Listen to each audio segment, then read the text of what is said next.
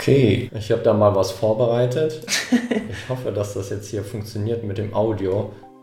Hallo, hallo und herzlich willkommen zur siebten Folge des Podcasts Autonomie im digitalen Zeitalter an der Otto von Guericke Universität Magdeburg. Heute begrüßen wir Estella Ferraro und Friedrich Wolf. Beide sind zurzeit an der Goethe-Universität Frankfurt zu Hause. Estella Ferraro forscht als Postdoktorandin im Arbeitsbereich Theorie und Geschichte von Erziehung und Bildung bei Christiane Thompson. Auf der Grundlage philosophischer und gesellschaftstheoretischer Referenzdiskurse zu Subjektivität, Praxis und Sozialität beforscht sie vertiefend die Verflechtung von digitalen Daten und medialen Artikulationen. Dahingegen beschäftigt sich Friedrich Wolf als Vimi in der Professur für interdisziplinäre Alternswissenschaft mit der Fokussierung von digitalen Medien und Technologien im höheren Erwachsenenalter. Dazu ergänzend promoviert er zu dem Thema Smartphone-Nutzung im Alltag älterer Menschen. Heute verhandeln sie altersunabhängig, aber mit unterschiedlichen Blickwinkeln das Thema Out of Sight in Your Mind, menschliche Autonomie und KI im Film. Vor diesem medien- und erziehungswissenschaftlichen Hintergrund werden Fragen diskutiert wie, welche Verantwortung hat der Mensch bei der Erschaffung künstlicher Intelligenz und ihrer Anwendung? Kann man sich gegenüber Maschinen unmoralisch verhalten? Es geht in Ihrem Vortrag also darum, ethische Fragen im Zusammenhang mit KI entlang filmischer Inszenierungen zu verhandeln. Aber Achtung, Spoiler-Alarm für all diejenigen, denen Ex Machina noch kein Begriff ist. Out of Sight, in Your Mind. Menschliche Autonomie und KI im Film. Lassen wir uns überraschen, wie die beiden ihre Schwerpunkte zusammengesetzt und verwirklicht haben. Viel Spaß beim Zuhören und Mitdenken.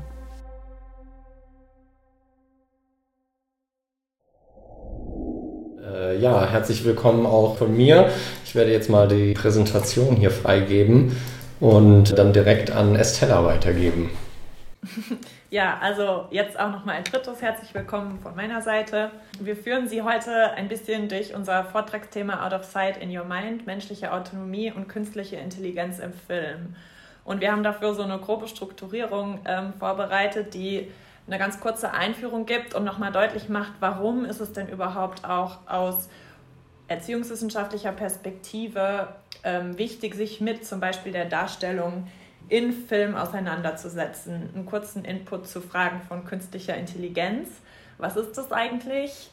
Ähm, dann nochmal ein bisschen Informationen dazu, was bedeutet Autonomie für Menschen, was bedeutet Autonomie vielleicht für künstliche Intelligenzen, um dann nochmal zur Frage überzugehen und was wie könnte KI jetzt eigentlich verkörperlicht oder verbildlicht werden und das dann am Beispiel von Ex Machina anhand ähm, ein paar verschiedener Clips nochmal aufzuführen, was wir vorher theoretisch hergeleitet haben. Und wir halten uns ein bisschen ran, weil das äh, in 30 bis 40 Minuten zu schaffen, glaube ich, recht sportlich ist. Von daher legen wir direkt los. Ich würde gerne beginnen mit einem kurzen Zitat von Charles S. They thereby appeal to a deep-seated fear in modern societies – that our new technologies are somehow getting out of control. This fear has been thematic in the modern West since E.T.A. Hoffman's Der Sandmann, an early short story about a seductive robot, and Mary Shelley's Frankenstein. The stories and accounts highlight the fear that such new technologies will corrupt our ethical and social sensibilities. Also dieses Motiv der verführerischen Roboterin, was in E.T.A. Hoffmanns Sandmann hier schon angesprochen wird, ist eins, was wir quasi mit aufgreifen wollten und auch so ein bisschen in, in der Durchführung durch unseren Vortrag mitnehmen wollten in der Diskussion zum Sandmann, wird gleichzeitig auch häufig von der Automatenliebe gesprochen. Das heißt, wir können anhand dieser beiden Motive sehen, dass diese Thematisierung von Robotern slash KI vielleicht an vielen Stellen immer in dieser Ambivalenz zwischen Lust und Angst, Nutzen und Gefahr ähm, ist der Mensch jetzt eigentlich der Schöpfer oder ist der Mensch auf einmal vielleicht der Sklave und der Untergebene diesen Technologien gegenüber thematisiert wird. Und ähm, in dem Zuge werden wir dann auch nochmal auf den Begriff der Autonomie, der ja in der Ringvorlesung zentral ist, auch zurückkommen. Also hier sehen wir jetzt quasi die eine Hauptperson auch aus dem Film, den wir dann nochmal diskutieren werden, Ava. Und hier sieht man jetzt schon genau diesen Moment dieses Verführerischen, was eben in diesen Darstellungen auch häufig eine zentrale Rolle spielt. Künstlerische Auseinandersetzungen in Form von Geschichten, Büchern, Filmen, Erzählungen greifen diese Ambivalenzen zwischen dem Nutzen und der Gefahr von künstlicher Intelligenz quasi historisch jetzt schon seit, seit langem auf, ähm, in Form von unterschiedlichen dystopischen oder utopischen Erzählungen und entwickeln damit quasi fiktive Szenarien, in denen wir vor allen Dingen auch ethischen und sozialen Fragen nochmal zur Sprache bringen können. Also ich würde sagen, dass unterschiedliche mediale Formen genau dafür hm, wertvoll sind und der Film als ein audiovisuelles Medium, was hauptsächlich im 20. Jahrhundert entwickelt wurde, aufgrund genau dieses Audio- und Visuellen schafft es deswegen besonders gut, quasi diese Szenarien zu entwickeln, sowohl visuell als auch narrativ Möglichkeiten zu bieten, sich damit auseinanderzusetzen, was könnte denn sein, wie könnte es denn sein. Im Film nehmen Roboter und KIs oft Form an und interagieren dabei mit unterschiedlichen menschlichen Charakteren, die da auch dargelegt werden. Und in unterschiedlichen Theorien der Mediensozialisation oder auch der Medienbildung, die Sie alle und ihr alle in Magdeburg ja auch wahrscheinlich gut kennt, würden wir daher davon auch ausgehen, dass der Film quasi auch eine Orientierung bietet, anhand dem sich Wissen und Handlungsmöglichkeiten eröffnen, an denen Biografiebezüge aufgemacht werden können oder an denen auch ähm, Bezüge zum Transzendentalen aufgemacht werden können. Und genau aus dem Grund ist die Analyse von Filmen relevant für die Sozialwissenschaften ganz allgemein und auch besonders für die Erziehungswissenschaften im Spezifischen. Und ähm, ich zitiere noch mal ganz kurz: So kann durch exemplarische Filmanalysen deutlich werden, dass der Film eine ethische Erzählung ist und er sich mit seinen spezifischen Mitteln der Kunst am bereichsethischen Diskurs der modernen, ausdifferenzierten Gesellschaft beteiligt und damit die moralischen Probleme, die das Zusammenleben der Menschen prägen, reflektierend zur Sprache bringt. Also, um diesen Input nochmal ganz kurz zusammenzufassen in zwei Punkten. Erstens können wir davon ausgehen, dass ähm, die Analyse von Film deshalb relevant ist, weil Film die Wahrnehmung und die Orientierung von Menschen in der Welt mitprägt und zweitens, weil der Film als Medium besonders gut ist, um gerade auch fiktive, utopische, dystopische Szenarien zu entwickeln und zur Sprache zu bringen. Und darüber entsteht so ein wechselseitiges Verhältnis zwischen filmischer Inszenierung und Realität, weil diese Inszenierungen natürlich auch wieder die Realität dann in der Konzeption mit beeinflussen können. Und deswegen ist es, glaube ich, besonders spannend, sich auch dieser Darstellung von KI zu widmen und Jetzt erklären wir aber erstmal noch mal ganz kurz, was ist denn eigentlich KI? genau, und damit bleiben wir beim Thema Film erstmal und der Frage, was ist eigentlich künstliche Intelligenz? Was können wir darunter verstehen oder was kommt uns als erstes irgendwie in den Sinn, wenn wir an den Begriff denken? Und das ist wahrscheinlich relativ häufig so, wie das Estella gerade gesagt hat, dadurch, dass wir durch die unterschiedlichsten Medien mit künstlicher Intelligenz konfrontiert sind und Vorstellungen davon, dass wir sehr häufig vielleicht an äh, sowas wie hier zwei Roboter denken werden werden. Ähm, die sind beide aus der Netflix-Anthologie äh, Death Robots, nee, Love, Death and Robots, so rum. Und ja, sind irgendwie humanoid, nicht ganz menschlich, aber haben natürlich so die klassischen menschlichen Züge. Und ähm, vielleicht ist das so eine Assoziation, die wir zuerst haben. Dabei ist ganz interessant, dass wir eigentlich ja, wenn wir mit künstlicher oder über künstliche Intelligenz sprechen, eigentlich das hier im Sinn haben sollten, womöglich. Also das ist so ein Echo Dot von Amazon, darauf läuft die Sprachassistenz äh, Alexa, das System. Es gibt auch andere Smart Speaker von anderen ähm, Unternehmen, die ähnliche künstliche Intelligenzen anbieten. Und das ist das, mit dem wir wahrscheinlich am allerhäufigsten irgendwie bewusst zu tun haben. Also wenn Sie so ein System vielleicht zu Hause haben, ähm, dann damit kommunizieren, irgendwie Musik darüber abspielen lassen oder ähm, irgendwelche Fragen äh, der künstlichen Intelligenz stellen. Ähm, hat jetzt irgendwie wenig Humanoides vom rein Äußeren, dieser kleine Plüschsprecher irgendwie, ähm, aber die Stimme ist es dann wahrscheinlich, die dazu führt, dass es irgendwie äh, menschenähnlich ist. Also auch da so eine gewisse Anthropomorphisierung dabei. Auf der anderen Seite künstliche Intelligenz. Ähm, Sie könnten kennen vielleicht auch Watson von IBM, ein KI-System, was schon relativ lange entwickelt wird und immer weiterentwickelt wird in verschiedensten Bereiche. 2011 war das hatte Schlagzeilen gemacht, dass er in der Quizshow Jeopardy, das ist so eine amerikanische Quizshow, die besten, zwei besten menschlichen Quizspieler, die es in Jeopardy jemals gab, ganz einfach geschlagen hat tatsächlich. Und Watson wird aber auch für andere Sachen, zum Beispiel Krebsdiagnostik und so weiter, eingesetzt. Und ähm, da stellt sich die Frage, ist also künstliche Intelligenz vielleicht eher sowas wie ein riesengroßer Computer, wie man auch sieht, äh, hat auch so die Form eines Computers, natürlich irgendwie Raumfüllen, wie die ersten Computer aus den 50er, 60er Jahren, aber ähm, auch das irgendwie eine Form von künstlicher Intelligenz. Und was uns von der Form alleine also nicht wirklich die Frage danach beantwortet, was ist eigentlich künstliche Intelligenz heutzutage? Und deswegen müssen wir ein bisschen... Ähm, uns angucken, wie genau ist denn eigentlich künstliche Intelligenz aufgebaut? Also wie funktioniert das äh, im Hintergrund? Und da ist das große Stichwort, was wir haben, tatsächlich das des maschinellen Lernens. Also das sind im Endeffekt mathematische, statistische Modellierungsvarianten, die Zusammenhänge zwischen sehr, sehr vielen Variablen automatisch, semi-automatisch erstellen können und das Spannende daran ist, dass die ersten Entwicklungen dazu eigentlich schon in den 40er Jahren begonnen haben.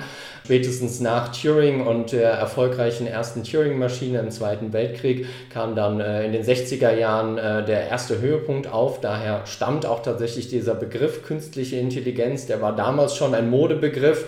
Ähm, weil eigentlich er damit nur kaschiert, dass ähm, verschiedene Verfahren des maschinellen Lernens ähm, genutzt werden um, wie gesagt, mathematische Modellierung von Zusammenhängen zu ermöglichen. Und was wir im Moment erleben, ist, dass wir aktuell eben die Hardware ähm, haben, um tatsächlich diese verschiedenen Konzepte mathematischen aus den 60er Jahren tatsächlich jetzt in die Realität zu holen. Und ähm, deswegen erleben wir aktuell sowas wie einen KI-Sommer. Man spricht davon manchmal, dass es zwischen den 60er und 70er Jahren bis halt so Anfang der 2000er, 2010er Jahre ähm, relativ ruhig geworden ist um die künstliche Intelligenz und aktuell ähm, diese Verfahren ähm, ja, wieder sehr in aller Munde sind und ähm, tatsächlich sehr stark weiterentwickelt werden.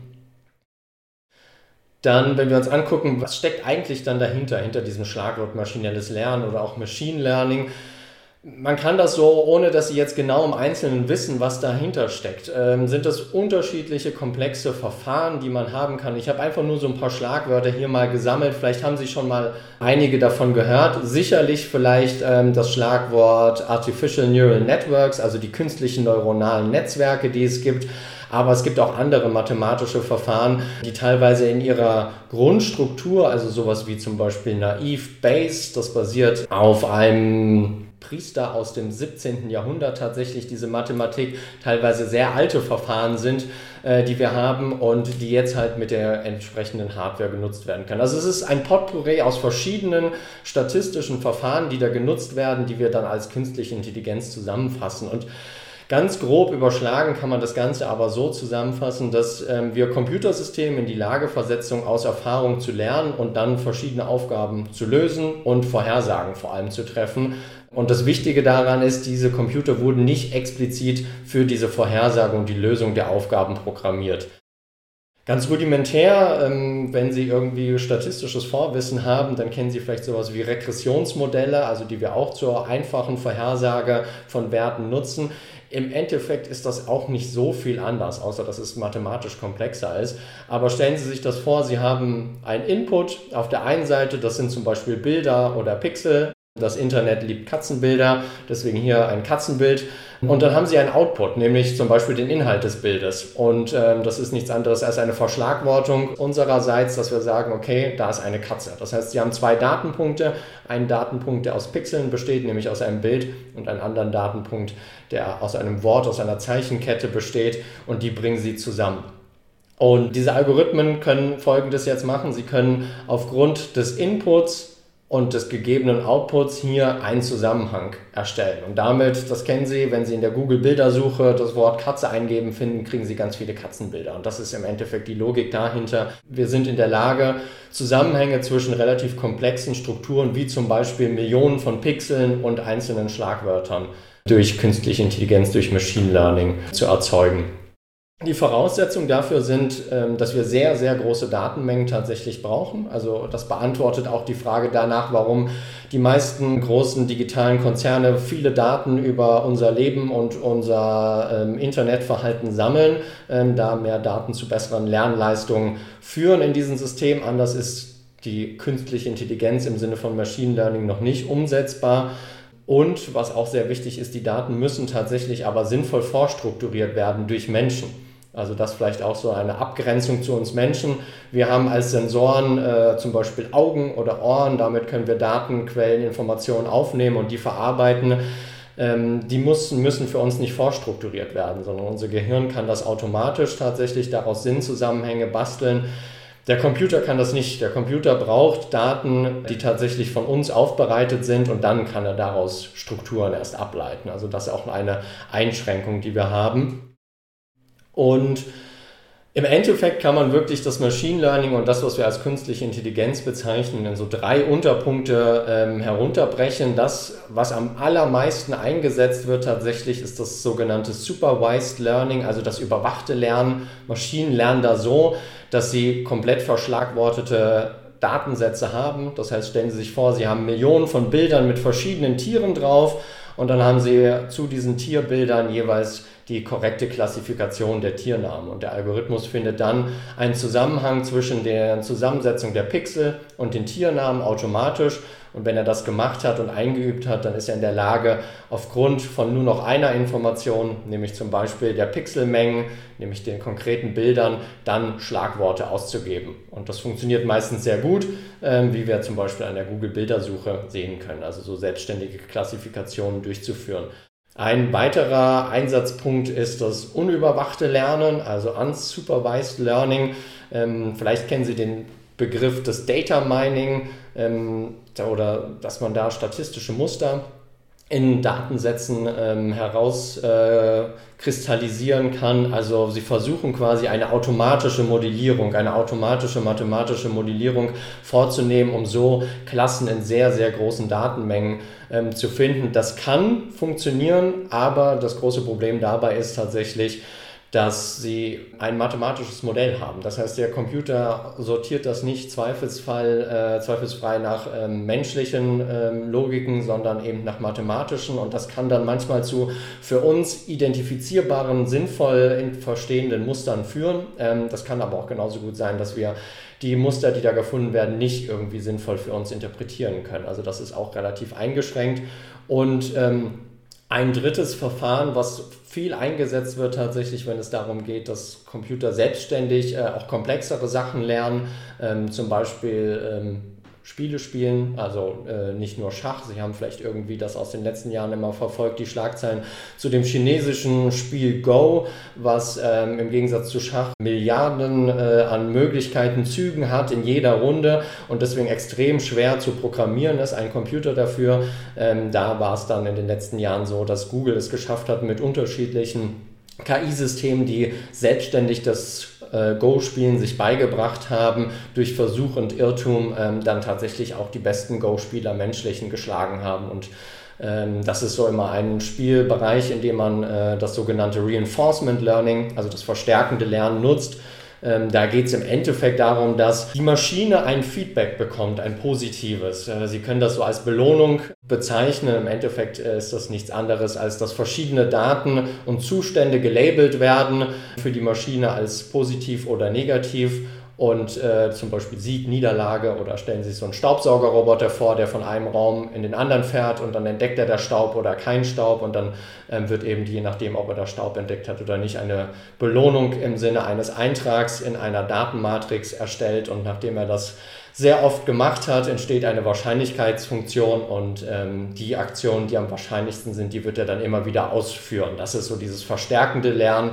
Systeme bringen sich selbst aufgrund von einigen Daten ähm, dann quasi ähm, ja, Spielen bei oder das Staubsaugen quasi bei. Das sind so die drei Formen, die wir haben in künstlicher Intelligenz, die wir heutzutage so ganz grob unterscheiden, auf die wir treffen und damit aber auch gleichzeitig ähm, eine ja, oder allgemein ist die Limitation von künstlicher Intelligenz aktuell, dass wir sowas wie Weltwissen oder Sinn verstehen da drinnen nicht abbilden können tatsächlich. Also die Computer können zwar Daten für uns systematisieren, aber die Systematik muss für uns selbst Sinn ergeben. Der Computer selbst weiß nicht, was eine Katze ist. Er weiß, dass verschiedene Pixel dem Begriff, dem String, der String-Variablen, also der Zeichenkette Katze irgendwie entsprechen, aber er weiß nicht, was das tatsächlich ist, die Katze, und kann deswegen natürlich auch ganz viele falsche Zuordnungen äh, durchführen.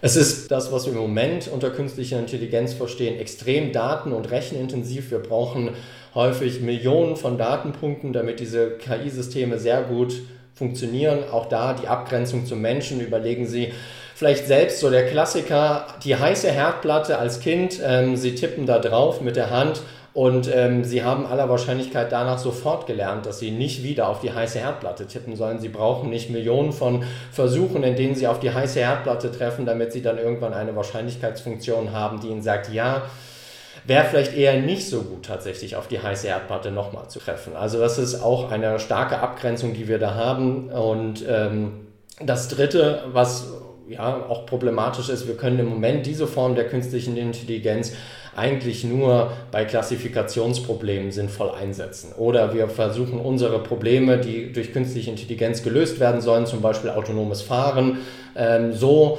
anzupassen, dass daraus Klassifikationsprobleme entstehen, die dann eben dementsprechend gelöst werden können. Komplexere kausale Zusammenhänge abzubilden, das ist im Moment äh, mit den Systemen, die wir haben, nicht möglich. Wobei die Betonung wirklich darauf liegt, im Moment mit den Systemen, die wir haben, nicht möglich. Es gibt auch neben diesem äh, maschinellen Lernen, was wir im Moment haben, natürlich andere Traditionen und Entwicklungen, die denkbar sind, dass sie in Zukunft dann äh, auch umgesetzt werden.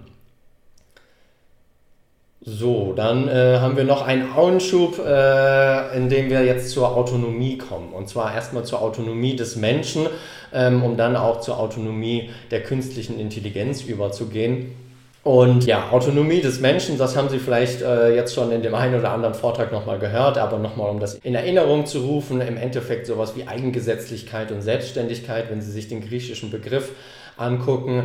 Es ist die Fähigkeit, als Wesen sich selbst der eigenen Freiheit zu begreifen und auch tatsächlich dann nach dieser Freiheit zu handeln. Und ähm, ganz zentral natürlich im Autonomiebegriff bei uns in der westlichen Philosophie ist Kant, nämlich dass die Autonomie, Autonomie als Möglichkeit und Aufgabe des Menschen gesehen wird, also sich selbst als freiheits- und vernunftfähiges Wesen zu bestimmen und entsprechend dieser Freiheit dann nach dem kategorischen Imperativ moralisch zu handeln. Also die Schlagworte sind da ganz klar, ähm, das freiheits- und vernunftfähige Wesen und sich dementsprechend zu erkennen. Und das Spannende daran ist, dass an diese Autonomie-Debatten, auch gerade wenn man sich dann Kant anschaut, natürlich immer gleichzeitig auch äh, Diskurse um ethische Rechte, die Menschen zum Beispiel dann zugesprochen werden, ähm, damit einhergehen mit diesen Debatten und ähm, wir dadurch die Frage natürlich jetzt stellen können, wenn wir KI-Systeme, also Systeme der künstlichen Intelligenz, wie wir sie zum Beispiel in Form von Alexa sehen, als autonome Systeme bezeichnen, dann ist die Frage, sind das tatsächlich eigentlich im philosophischen Kantschen Sinne autonome Systeme? Also sind das Systeme, die sich wirklich ihre eigenen Freiheit begreifen und dann nach dieser Freiheit handeln können? Ähm, oder sind sie das nicht? Also denken Sie an ein solches Alexa-System. Ähm, hat Alexa einen Begriff davon, dass sie selbst ein freies Wesen quasi ist? und kann sich selbst entscheiden, vielleicht auch mal keine Antwort zu geben und zu sagen, ja, äh, ich habe doch gerade eben schon gesagt, wie das Wetter wird, ähm, das sage ich dir jetzt nicht nochmal, guckst da halt selbst nach. Und die Frage dann natürlich wäre, wenn wir tatsächlich den Schritt gehen würden, sagen würden, okay, wir bezeichnen diese künstlichen Intelligenzen, die wir jetzt haben oder die wir vielleicht auch in Zukunft haben werden, die noch stärker werden, als autonome Systeme, welche Konsequenzen hätte das dann? Also müssten wir hingehen zum Beispiel und dann tatsächlich auch über ethische Dimensionen, ethische Rechte für künstliche Intelligenzen nachdenken. Also gibt es dann sowas wie ein Recht auf Nicht-Umprogrammierung oder ein Recht davor, den eigenen Code geschützt zu haben. Sowas ähnlich wie beim Menschen ein Recht darauf, nicht in die menschliche Keimbahn einzugreifen. Also ist das was, was wir sinnvollerweise äquivalent führen müssten, die Debatte, oder machen wir da tatsächlich eine Trennlinie und sagen, trotz aller künstlicher Intelligenz bleiben das Maschinen und wir trennen irgendwie das von den Menschen auf andere Weise ab?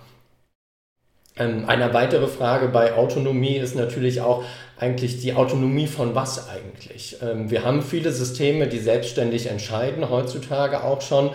Aber wenn wir uns das angucken, dann haben wir da ganz häufig Systeme, die eigentlich nur mit Billigung des Menschen selbstständig entscheiden. Also so rein technokratisch ähm, überlassen wir einigen Systemen die Regulierung, das muss jetzt nicht nur Alexa sein, sondern auch im Bankenwesen oder Industrie, die Regulierung von Prozessen, weil sie ganz gute Entscheidungen für uns treffen. Aber wie autonom entscheiden diese Systeme wirklich, ähm, wenn wir jederzeit quasi diese Entscheidung auch zurücknehmen können und die Systeme komplett abschalten können? Und eine sicherlich sehr interessante Frage, die uns dann noch näher zu unserem Film bringt, ähm, Ex Machina, ab wann ist denn eigentlich eine KI autonom? Also wenn wir uns den Autonomiebegriff im Kontext des Menschen angucken, dann ist es vom philosophischen her so, dass wir uns darauf geeinigt haben, okay, der Mensch scheint ein autonomes Wesen zu sein. Wenn wir jetzt neurobiologisch daran gehen würden, es ist gar nicht mal so einfach zu entscheiden, ob wir wirklich einen freien Willen haben oder ob es nicht auch vielleicht gute Gründe gibt, dass es eine Art Determinismus gibt, den wir nur nicht verstehen. Also dass wir tatsächlich nur aufgrund der Umwelteinflüsse, ähm, die auf uns einströmen, dann uns so verhalten, wie wir uns verhalten. Also auch diese Debatte ist natürlich nicht aufgelöst und das stellt die interessante Frage, ab wann können wir eigentlich eine KI als autonom bezeichnen und wie sind wir überhaupt in der Lage, diese Autonomie festzustellen? An welchen Kriterien machen wir die fest, wenn wir zum Teil die Autonomie des Menschen, zum Beispiel rein biologisch, mechanisch, in dem Sinne selbst nicht feststellen können, sondern das als philosophische Betrachtung machen. Brauchen wir dann eine philosophische Betrachtung auch zum Beispiel für künstliche Intelligenz? Und ähm, um so ein Beispiel noch äh, zu bringen für die künstlichen Intelligenzsysteme, die so im Hintergrund vielleicht arbeiten, an die wir nicht unbedingt denken, ähm, wenn es um Autonomie geht, haben wir einmal hier den sogenannten Robo-Advisor rausgesucht. Ich weiß nicht, ob Ihnen der Begriff was sagt. Also ein Robo-Advisor ist ein algorithmisches System, das automatische Empfehlungen zur Vermögensanlage zum Beispiel geben kann. Also wenn Sie so wollen, Ihnen ein äh, Aktiendepot zusammenstellen kann und automatisch Aktien zukaufen, verkaufen kann. Und nur mal, um so ein bisschen ein paar Beispiele rauszugreifen, haben wir da ein deutsches Unternehmen, Scalable Capital, die 1,3 Milliarden Euro ähm, verwaltetes Kapital tatsächlich haben, das komplett... Oh, jetzt muss ich was trinken. so. Ähm, Eieiei. Dan hat es vorher noch gesagt, viel trinken. Ich kann vielleicht auch einfach übernehmen, Fritz, wenn du willst, weil wir sind mit der Zeit auch schon fortgeschritten. Ja. Ähm, und zwar ist der Punkt, den wir jetzt auch nochmal in Bezug auf diese Sichtbarkeit und Sichtbarmachung von KIs aufgreifen wollten. Und das ist ja in diesem Titel impliziert, Out of Sight in Your Mind. KI an sich hat ja erstmal keine Körperlichkeit, keine materialisierte Form. Und am Beispiel jetzt dieses Beispiels, äh, bei dem Fritz gerade die Stimme versagt hat, können wir feststellen, dass diese KI, die quasi Aktien verkauft und kauft, erstmal gar nicht materialisiert ist und deswegen out of sight und auch ein bisschen out of mind ist. Also in der täglichen Interaktion würde man vielleicht gar nicht immer bemerken, okay, da ist eigentlich auch eine KI, die gerade intransparent am Werk ist. Im nächsten Beispiel, was wir rausgesucht haben oder was wir auch schon thematisiert hatten, wäre wieder Alexa, die quasi schon wieder eine andere Form der Sichtbarkeit hat. Und da würden wir jetzt sagen, dass dieser Lautsprecher an sich, Fritz hatte das vorhin schon mal kurz gesagt, ja, gar keine menschlichen Elemente erstmal so trägt. Das sieht aus wie ein Lautsprecher und eindeutig irgendwie was Technisches, was nicht menschlich ist.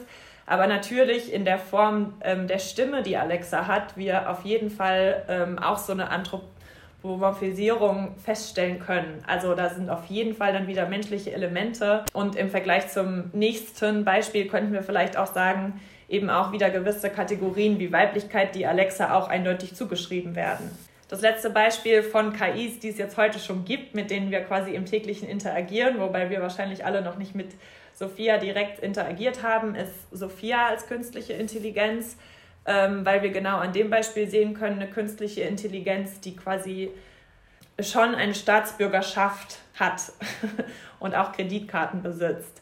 So, und da ist es gerade in Bezug auf Autonomie vielleicht nochmal die Frage, was bedeutet es denn jetzt eigentlich in Bezug auf Rechte und Pflichten, wenn man einer KI auch eine Staatsbürgerschaft zuspricht, erstmal.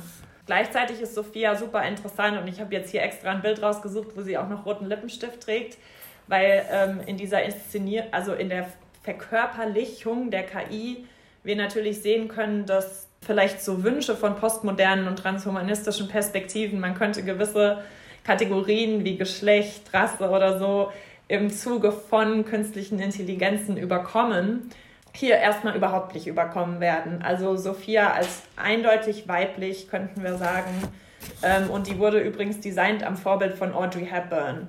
Also da sehen wir, dass genau eigentlich ähm, dieser Wunsch nach wieder so einem verführerischen Roboter oder einer Roboterin auch hier ähm, in der Umsetzung auf jeden Fall sichtbar ist. Bei Sophia würden wir auf jeden Fall ganz viele menschliche Merkmale sehen können, also Geschlecht, gesellschaftliche Schönheitsideale. Und sie ist sehr nah am menschlichen und auch am weiblichen und ist quasi in your sight und in your mind. Und jetzt aber abgesehen von den existierenden KIs widmen wir uns jetzt im nächsten Schritt quasi der Darstellung von KI im Film, in der wir feststellen können, dass die im Film dargestellten KIs oft auch ähm, anthropomorphe, also menschliche Eigenschaften aufweisen. Bei iRobot können wir das zum Beispiel sehen. Ähm, der sieht vielleicht noch am unmenschlichsten aus von allen Beispielen, die jetzt hier kurz sind. Aber trotzdem ist es natürlich irgendwie diese Struktur von Augen, Nase, Mund, die Kopfform, die Körperform. Ähm, Commander Data von Star Trek. Ähm, in der Darstellung hier würde man jetzt vielleicht nicht sehen, aber I, I fail to understand why that's funny ist nicht nur schlechter Humor, sondern irgendwie auch so eine defizitäre, also es ist eben nicht ganz menschlich, es ist noch irgendwas defizitär. Ähm, und das heißt, es changiert immer mit dieser Gleichzeitigkeit humanoider und technischer Merkmale, was in dem Bild links oben nochmal gezeigt wird. Also es ist vielleicht erstmal menschlich, aber irgendwann sehen wir dann immer auch nochmal eine Darstellung von eben etwas Nicht-Menschlichem ähm, oder jetzt erstmal als nicht-menschlich Erkennbarem. Und diese Gleichzeitigkeit von diesen Merkmalen ist auch etwas, was in Ava und jetzt das vierte Beispiel und dann kommen wir hoffentlich jetzt endlich zum Film, natürlich auch ganz stark sichtbar ist. Also ich glaube, das Menschliche und das Nichtmenschliche sehen wir jetzt in dem Bild und gleich in den Ausschnitten auch nochmal ganz stark. Und das heißt, das wäre jetzt erstmal der Input und dann würden wir übergehen, ein paar Clips nochmal zu diskutieren. Okay, ich habe da mal was vorbereitet. Ich hoffe, dass das jetzt hier funktioniert mit dem Audio. Bitte direkt irgendwie in den Chat meckern, falls man jetzt keinen Ton hört oder ihr sagt irgendwas direkt. Weißt du, was der Turing-Test ist? Ja. Ich weiß, was der Turing-Test ist. Es geht dabei um die Interaktion zwischen Mensch und Computer. Wenn dem Menschen nicht auffällt, dass sein Gegenüber ein Computer ist, gilt der Test als bestanden. Und wenn er bestanden ist, was heißt das? Dass der Computer künstliche Intelligenz aufweist. Entwickelst du eine KI? Ich habe bereits eine entwickelt. Und während der nächsten paar Tage bist du die menschliche Komponente bei einem Turing-Test. Ach du Scheiße. Ja, ganz genau, Caleb. Ach du Scheiße.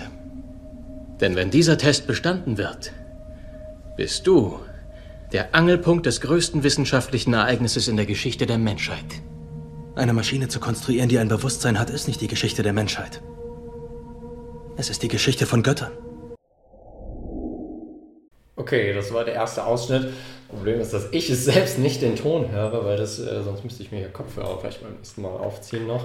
Ähm, okay, das war im Endeffekt nur die Erklärung, um was es so ein bisschen, ähm, ich weiß nicht, ob Sie alle den Film jetzt im Vorfeld gesehen haben oder die Möglichkeit dazu hatten, den Film zu gucken, ähm, um was es in dem Film geht. Da ist ein Mitarbeiter, der gewinnt eine Lotterie und darf dann zu seinem äh, Konzernchef quasi, der in einer einsamen Villa irgendwo im Wald lebt, hinreisen und er erfährt da das erste Mal, um was es geht bei diesem Treffen, nämlich dass er die menschliche Komponente in einem Turing-Test sein soll. Der Turing-Test im Endeffekt von Alan Turing entwickelt, ich weiß nicht, ob Sie den kennen.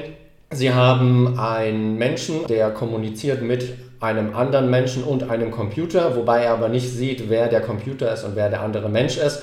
Und die Idee ist dahinter die, wenn der Mensch mit beiden, also dem Computer und dem anderen Menschen, redet und kommuniziert, und am Ende des Tests nicht unterscheiden kann, wer der Mensch und wer der Computer war, dann muss der Computer so hinreichend intelligent sein, egal wie diese künstliche Intelligenz auch immer aussieht, dass ja offensichtlich als künstliche eben menschenähnliche Intelligenz durchgeht, weil wir dann nicht mehr in der Lage sind, das Ganze zu unterscheiden. Und das ist der Aufhänger des Films, ähm, unser Protagonist, ist die menschliche Komponente in einem solchen Turing-Test. Er soll also herausfinden durch die Interaktion mit einer künstlichen Intelligenz, ob diese wirklich wahrhaftig künstlich intelligent ist.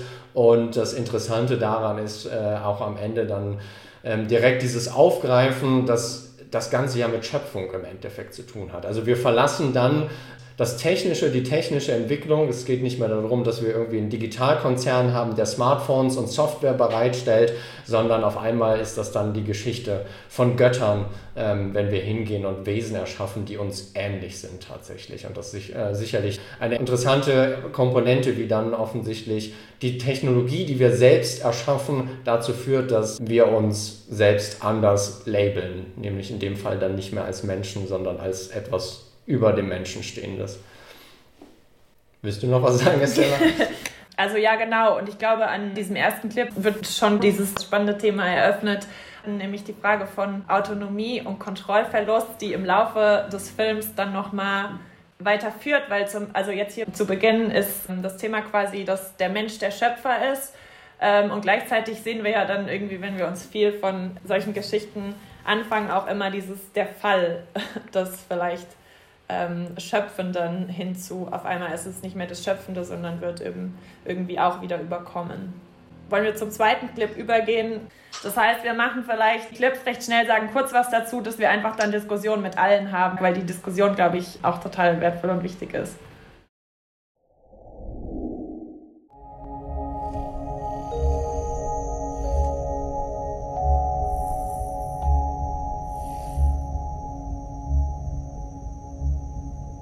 Hallo? Hi. Ich bin Caleb. Hallo, Caleb. Hast du einen Namen? Ja. Ava. Freut mich, dich kennenzulernen, Ava. Ich freue mich auch, dich kennenzulernen. Ich bin noch nie jemand Neuem begegnet. Nur Nathan. Dann sind wir beide offenbar in einer ziemlich ähnlichen Lage. Sind dir nicht schon viele neue Menschen begegnet? Niemand wie du. Hm. Wir müssen das Eis brechen, Ava. Weißt du, was ich damit meine? Ja. Was meine ich damit? Das Überwinden einer anfänglichen Beklommenheit. Gut, führen wir eine Unterhaltung. Okay. Worüber möchtest du eine Unterhaltung führen? Erzähl mir doch am besten erstmal etwas über dich selbst. Was möchtest du denn wissen? Alles, was dir gerade in den Sinn kommt. Naja. Wie ich heiße, weißt du bereits? Und wie du siehst, bin ich eine Maschine. Möchtest du gern wissen, wie alt ich bin? Klar. Ich bin eins. Eins was? Ein Jahr oder einen Tag? Eins. Gut, wann hast du sprechen gelernt, Ava? Ich konnte von Anfang an sprechen. Und das ist eigenartig, oder nicht? Wieso?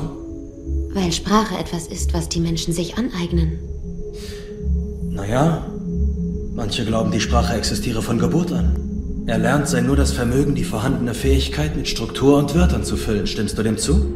Ich weiß es nicht. Wirst du morgen wiederkommen, Caleb? Ja.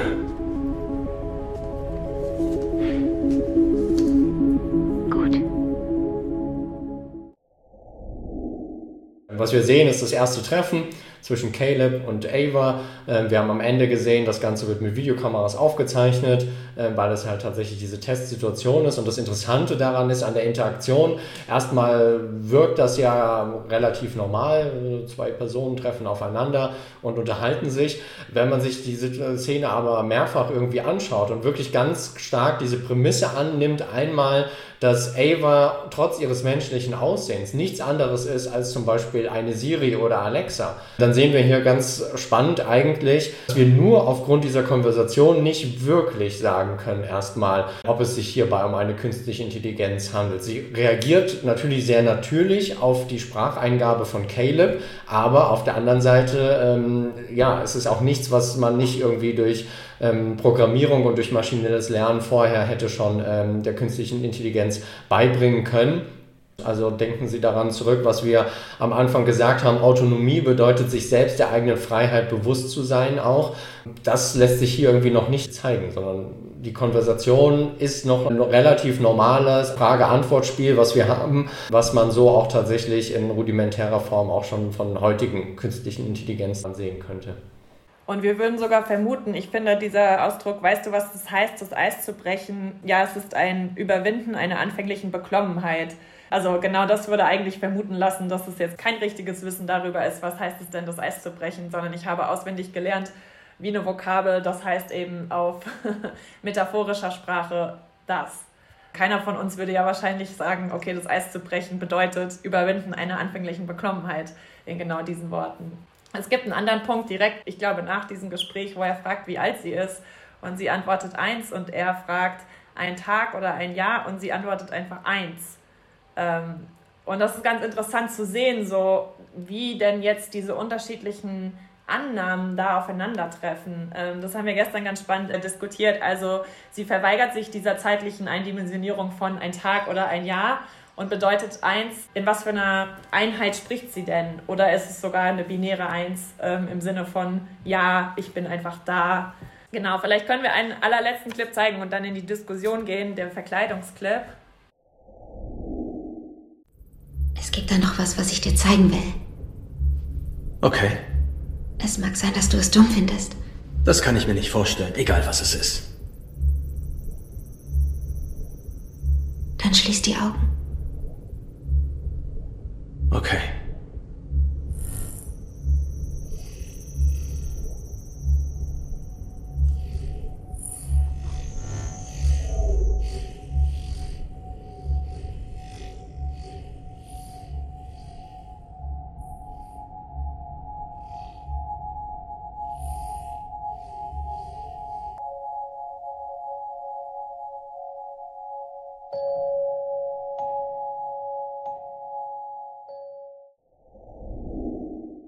Was man hier eindeutig auch wieder sehen kann, ist so ein Nicht-Aufbrechen gewisser sozialer Kategorien, also irgendwie die Form der langen Haare, das Kleid, irgendwie sehr stark an Weiblichkeit gebundene ähm, Merkmale ähm, und Kleidungsstücke. Und das Interessante, was ich jetzt vielleicht noch ganz kurz dazu sagen wollte, ist, dass im Marketing für den Film wurde auch ein Tinder-Profil für Ava, also die künstliche Intelligenz, erstellt, die dann quasi kommuniziert hat mit Matches, die sie bekommen hat auf Tinder und nach so einem kurzen Gespräch quasi dann aber auf eine Website verleitet hat. Wenn man auf diese Website geht, dafür haben wir aber jetzt gerade nicht die Zeit, dann wird man aufgefordert, ein Foto hochzuladen von sich und dann zeichnet Ava, also die künstliche Intelligenz, dieses Foto quasi nach.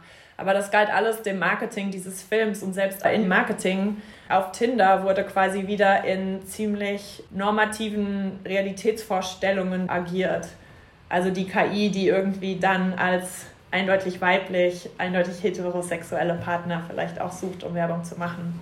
Das heißt, wir sehen aber auch eine super interessante Verschränkung aus diesem Film als Medium mit gleichzeitig irgendwie dann wieder den anderen Marketingstrukturen, die damit einhergegangen sind.